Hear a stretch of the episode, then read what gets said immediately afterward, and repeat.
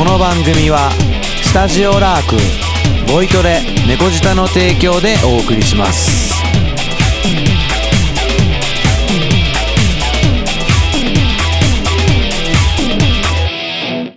はい、今日も始まりましたバンドエイジ。何をお送りするかというと、毎回ゲストをお迎えしていろんなお話を伺いながら、スタジオラークのお客さんの曲などを紹介していこうという番組でございます。お送りするのは、スタジオラークレコーディングエンジニアの私、ペロと、ボイストレーニング猫舌講師のミツがお送りいたします。お送りいたします。3月11日にはい大きい地震ありましたね。すげえでかす。俺、レコーディング中でしたもん。レコーディング中？うんレコーディング中レコーディング中だったね。うん。東北地方太平洋沖地震。東北地方太平洋沖地震。はい。本当に大きな被害の出た、今まで経験したことのない大きな地震で、うん。東北の方々、被災された方々、今大変だと思いますが、思いますね。これからどうなっていくんでしょうね。まあでも、地震は今日現在、えっと、今日何日だっけ ?26 日？うん現在はだいぶ落ち着いてるから、まあ、このまま落ち着いてくれればいいかなと思うけれども、それを祈るばかりですね。祈るばかりですけれども、震度5弱しか体験、自分たちで体験してない中、なんか、今日のゲストは、え2階リハーサルスタジオ、八木ショートライナー大輔さんの友人ご友人である。うんご友人でもあり、えーラークの改装工事も手伝ってもらい、はい。そして静岡東部で震度6強という大きな地震があったんですけれども、ありましたねえーそれをしほぼ震源地で体験された健吾さんです。どうもよろしくお願いしますなんでよろしくできた？健吾さん、震度6強をほぼ震源地で体験された時の状況はどんなだったんですかね？あのーうんルマで、えー高速を走っててうん。地震があったんですけど、んまあ、実際あの車運転中でもう100キロぐらいで走ってて100キロ？あ100キロずいぶん速いね。あ、これでも高速か。高速道路を走ってたってことは、はもう高速道路って基本あの立体というか橋脚があって上に道路があって、はい。っていう状況で震度6強ってなったらすごい揺れるんじゃないですか、そこ橋もこうなるってことだもんね。うん。あのそれが、うん。あの強風で煽られてんのかなって最初思ってて、うん。そしたらあのラジオと携帯の方から地震の情報が入ってきてでそこで初めてあ地震なんだっていうのを体験して、うんうん。すぐあの次のインターでうん降りるようにあの表示があったんで、うんあ、表示があるんだ。降りてくれって。はい、あの電光掲示板であのそういうもう次で降りろっていう指示が出て、うん。それが、えっと、東名の富士のインターで、うんハンドル取られたぐらいのイメージってことでしょ？いやハンドルはもうそのままであの車体自体がああのゆさこゆさこそういそんな感じで。あなんで、体を右に45度倒して、うん。それを逆のひ左へ45度をを何回か。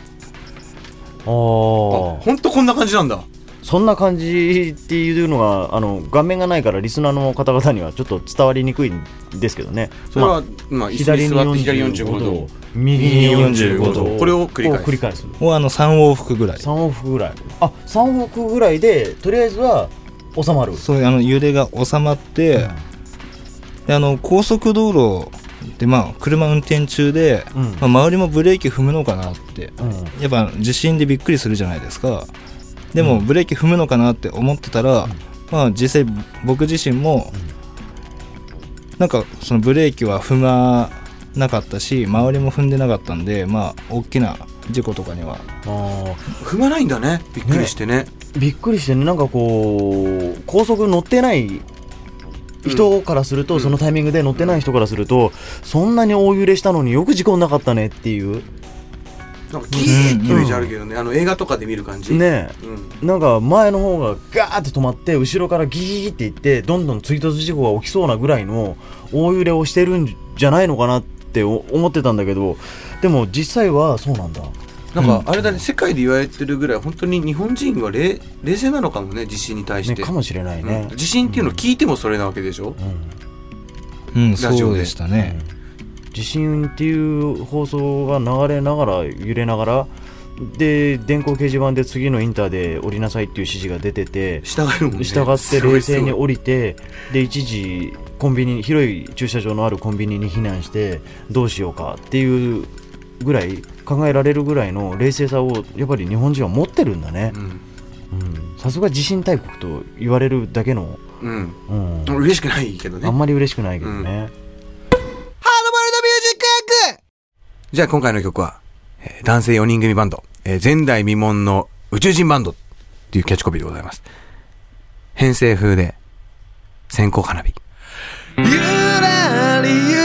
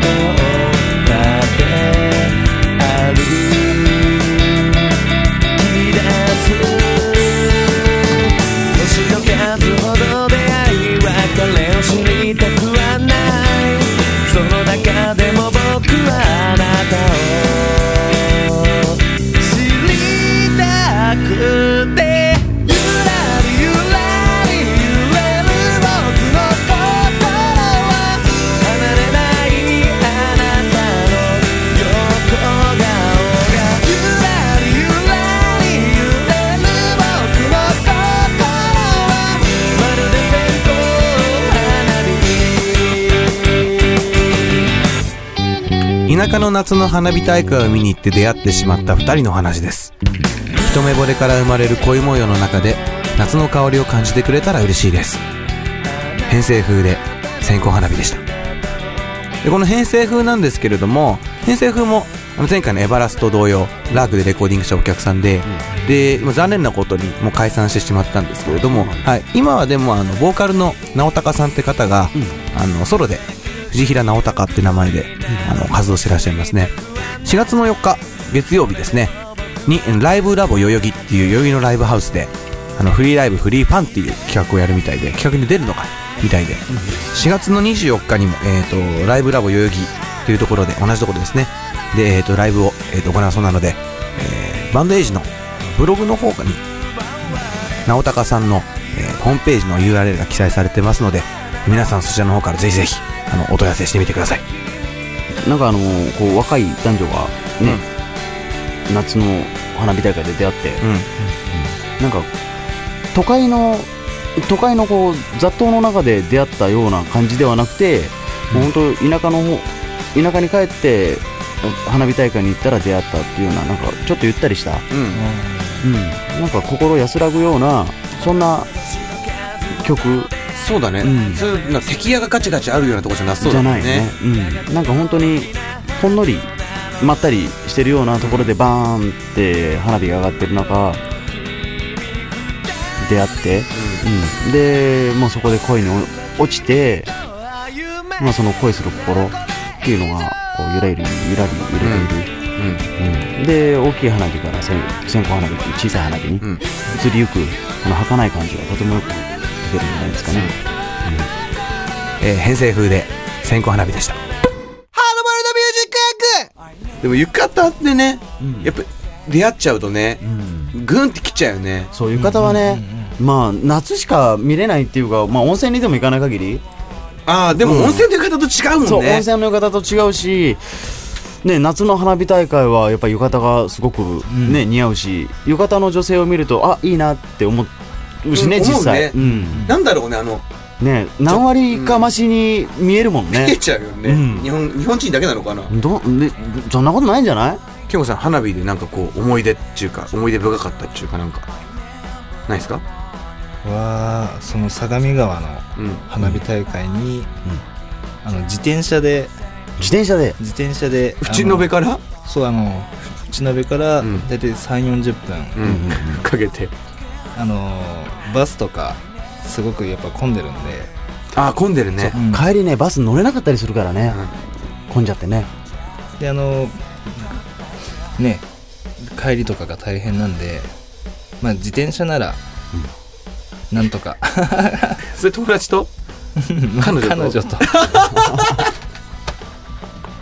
健康的だねすごい。あの何その混んでるところが基本的に僕自身があ嫌いでしたもんね。嫌いなんでだったらやっぱ開放的にうん。夏だし、自転車で。彼女浴衣で自転車？ああの後ろに乗っけて。夏っぽい。夏っぽいね。夏っぽい。え、それはやっぱりあの、学生時代とか？まあ僕も20超えてましたけどね。あれ？タイミングあったね。今だと思った。でもまあね本当になんだろういろんなアーティストがさ今回あの来るか来ないかとかしてた人たちも結局来るとか言ってくれたりとかしてて世界的にもやっぱねその来るっていう風な感じの心意気っちゅうかなんちゅうかがあるのはすげえ嬉しいと思ったけどね。まあどこでやるんだって話もいろいろあるけど。あのラジオで聞いたんだけど、うん。あの浜松の方でうん。あの普通音楽あのそういう外国人とか、うん。まあ、日本人でも、その、まあ、俗に言うライブうん。はやっぱ電気で音源拾って、うん。そうだね。で電気で演奏をするっていうのがやっぱ主流じゃないですか、であのそのラジオでやってたのは、うん。あタップダンスと、うん。えっとアコースティックギター。うんアコスティックギターのあのそれを合わせたあの演奏でアコースティックライブだね。うんいいねうんいいね。をなんかそういうグループがうん。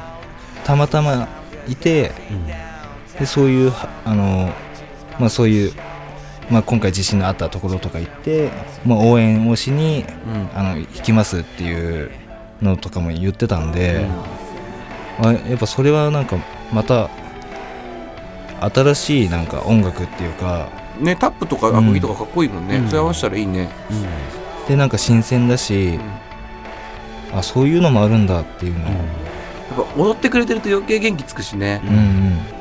えーでもいろいろやってますね。いいですね、ねまあ実際復興作業を手伝えるっていうとわけでもないし、うん。うん。そういうノウハウを持ってるわけではないから、できることをやっていきましょう。できることをやらせてくださいっていうところでそういうのはいいですよね、うん。